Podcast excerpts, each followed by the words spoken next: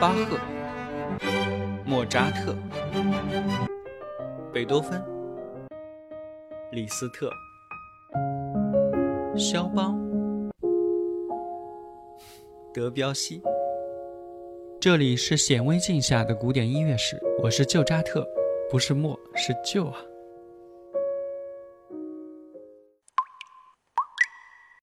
顾名思义啊，本期我们就来聊聊古典音乐史上那些半路出家搞音乐的名人们。古典音乐啊，很难搞吗？本期介绍的这几位嘉宾多半是要说呀，那可不一定。听众小伙伴们，如果你们有可以补充的跨界音乐家，欢迎在评论区留言啊！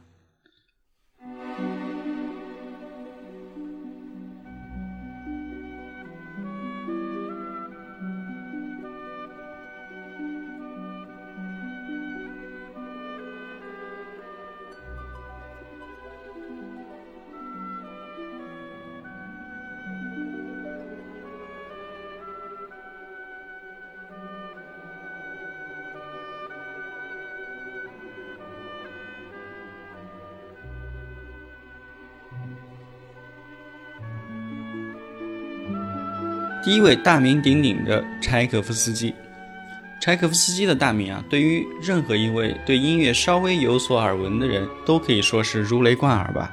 他的传世名作《天鹅湖》《睡美人》《胡桃夹子》《悲怆》等等啊，除去音乐上的盖世成功啊，柴可夫斯基的人生也充满了戏剧性。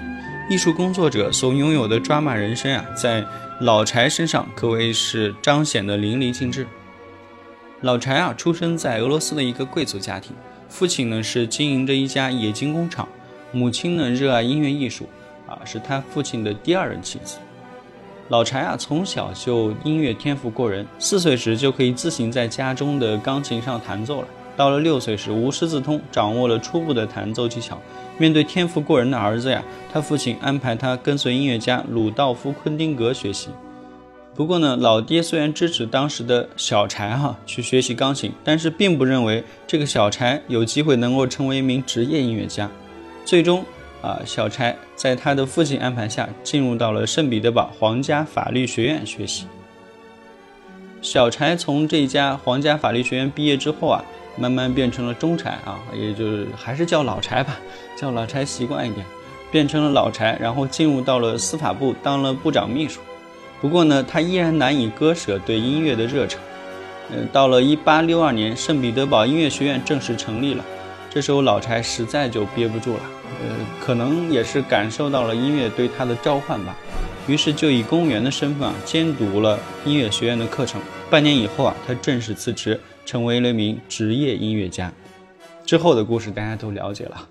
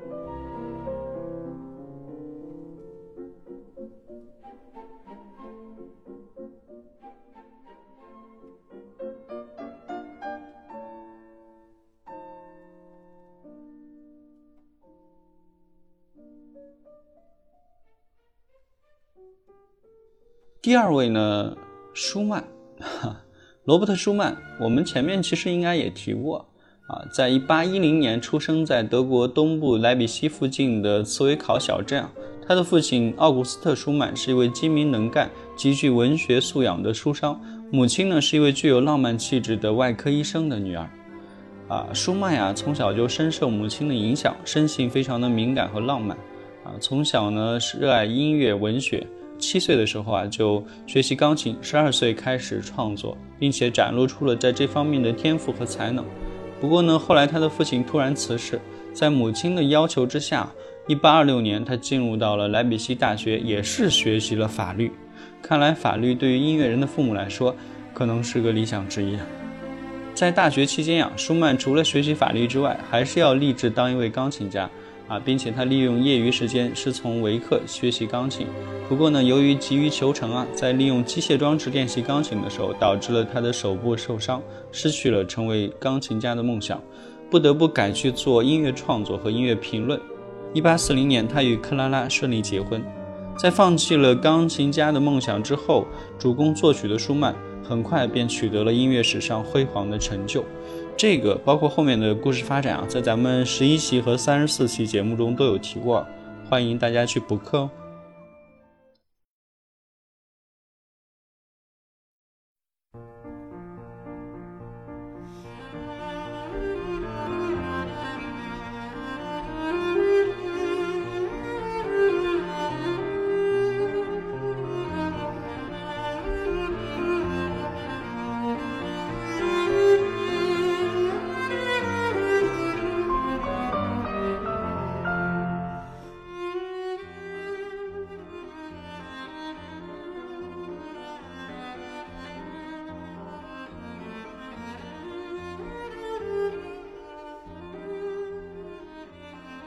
第三四五位跨界人是谁呢？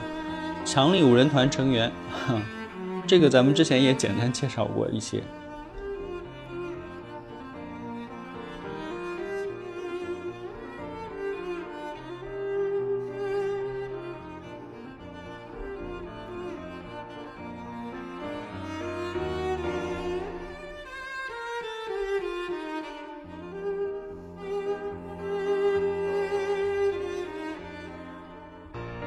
化学家、军事工程师、医生，或者是海军士兵，你能想象这样一群理工男最终成为了俄罗斯音乐界的一股洪流吗？更厉害的是，他们还原地组了一个男团，放弃了本职工作，玩起了音乐。他们就是啊，由俄国进步青年作曲家组成的强力集团，是俄罗斯民族音乐艺术创作队伍当中一支非常生猛的主力军啊。听着这名字，你就能感受到他们仿佛是一边喝着伏特加，光着膀子在雪地里吆五喝六作曲的一群纯老六。不过，即使人名陌生啊，但是随便说说他们的作品，你也能够感受到他们的音乐威力啊。首先，第一个提到的是巴拉基涅夫。巴拉基涅夫呢，原来是攻读数学的，哈，这是很早他的专业。后来呢，他在彼得堡啊演奏钢琴名奏一时，成为了专业的音乐家。后来，他结识了格林卡和达尔戈梅斯基之后啊，立意要从事音乐工作。他算是这五人里面音乐比较专业了，啊，剩下有几位简直就可以说是票友。第二位呢，就是著名票友鲍罗丁了啊，他在俄国音乐史上堪称是一个重要的传奇人物。他啊，不像巴拉基涅夫那样跨专业玩音乐，从此一发不可收拾啊。他的本职工作呢是做化学和医学，啊，对他们的工作也非常热衷。对音乐呢，似乎好像看得没有那么重。同时，他还被那位发明了元素周期表的门捷列夫啊夸赞，说是俄国最为重要的化学家。这个人呀，人高马大，精力充沛，喜欢一个人躲在自己实验室里捣鼓瓶瓶罐罐。啊，最终呢，在他老婆的强烈要求下，终于放下了手中的药瓶子，陪同老婆女儿每周弹一次钢琴，然后做作曲啊。之后随便一玩就玩成了专业水平。里姆斯基科萨科夫，嗯，其实我们之前说过了，里姆斯基科萨科夫算是五人团里面我觉得最根正苗红的音乐家了。不过呢，很多人不知道的是，科萨科夫啊，本来是沙俄海军司职。你能想象一位海军官员创作出了逆天音乐《野蜂飞舞》吗？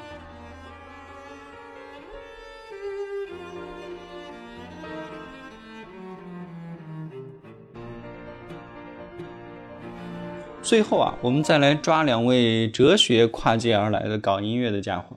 十八世纪四十年代啊，哲学家让·雅克·卢梭设想了一套以数学取代音符的记谱系统，堪称是异想天开。他写成了《音乐新符号建议书》，并且呈现给了巴黎科学院宣读。巴黎科学院啊，没有对卢梭的这次呈现表现出任何积极的回应。卢梭对于记谱法的尝试性改革失败了。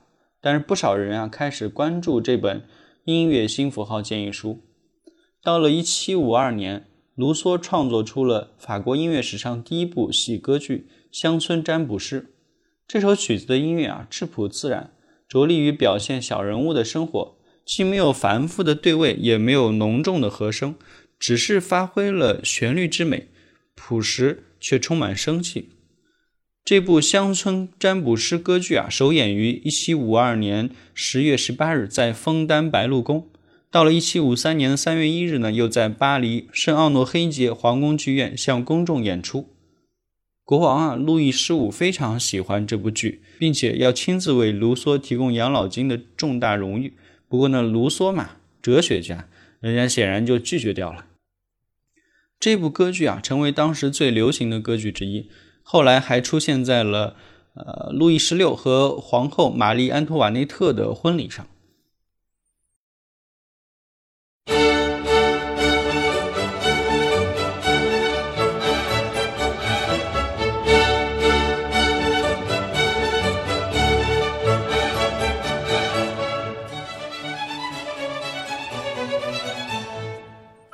一七六二年啊，卢梭又创作了一部音乐戏剧，叫《皮格马利翁》。这部戏剧的内容呢，是在希腊神话中，雕塑家皮格马利翁不幸爱上了自己的雕塑，女神维纳斯呢，出于同情，就给了这件雕塑赋予了生命。这部戏剧啊，在一七七零年里昂市政厅首演，商人和业余作曲家霍勒斯科伊格为其谱曲。这部作品啊，代表了一种新的戏剧形式。然后除了卢梭以外呢，还有一位哲学家啊，也想把步子迈进古典音乐作曲界，也是我们之前提到过的人物啊。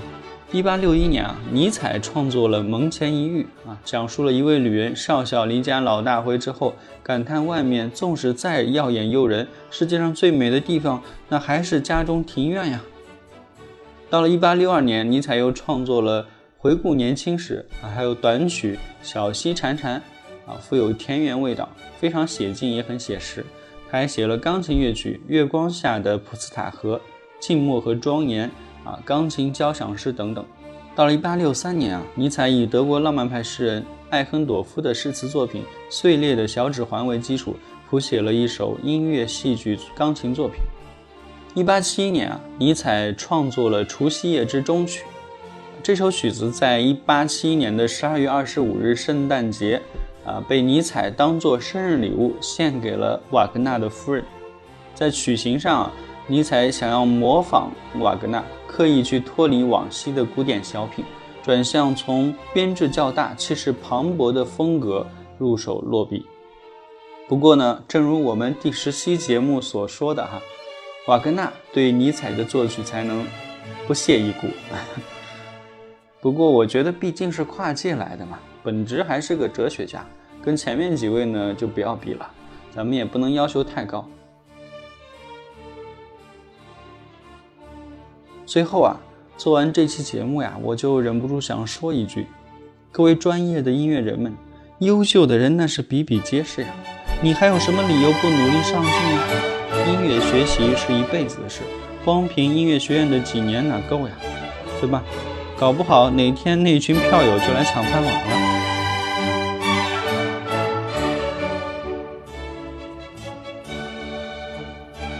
我们下回再见。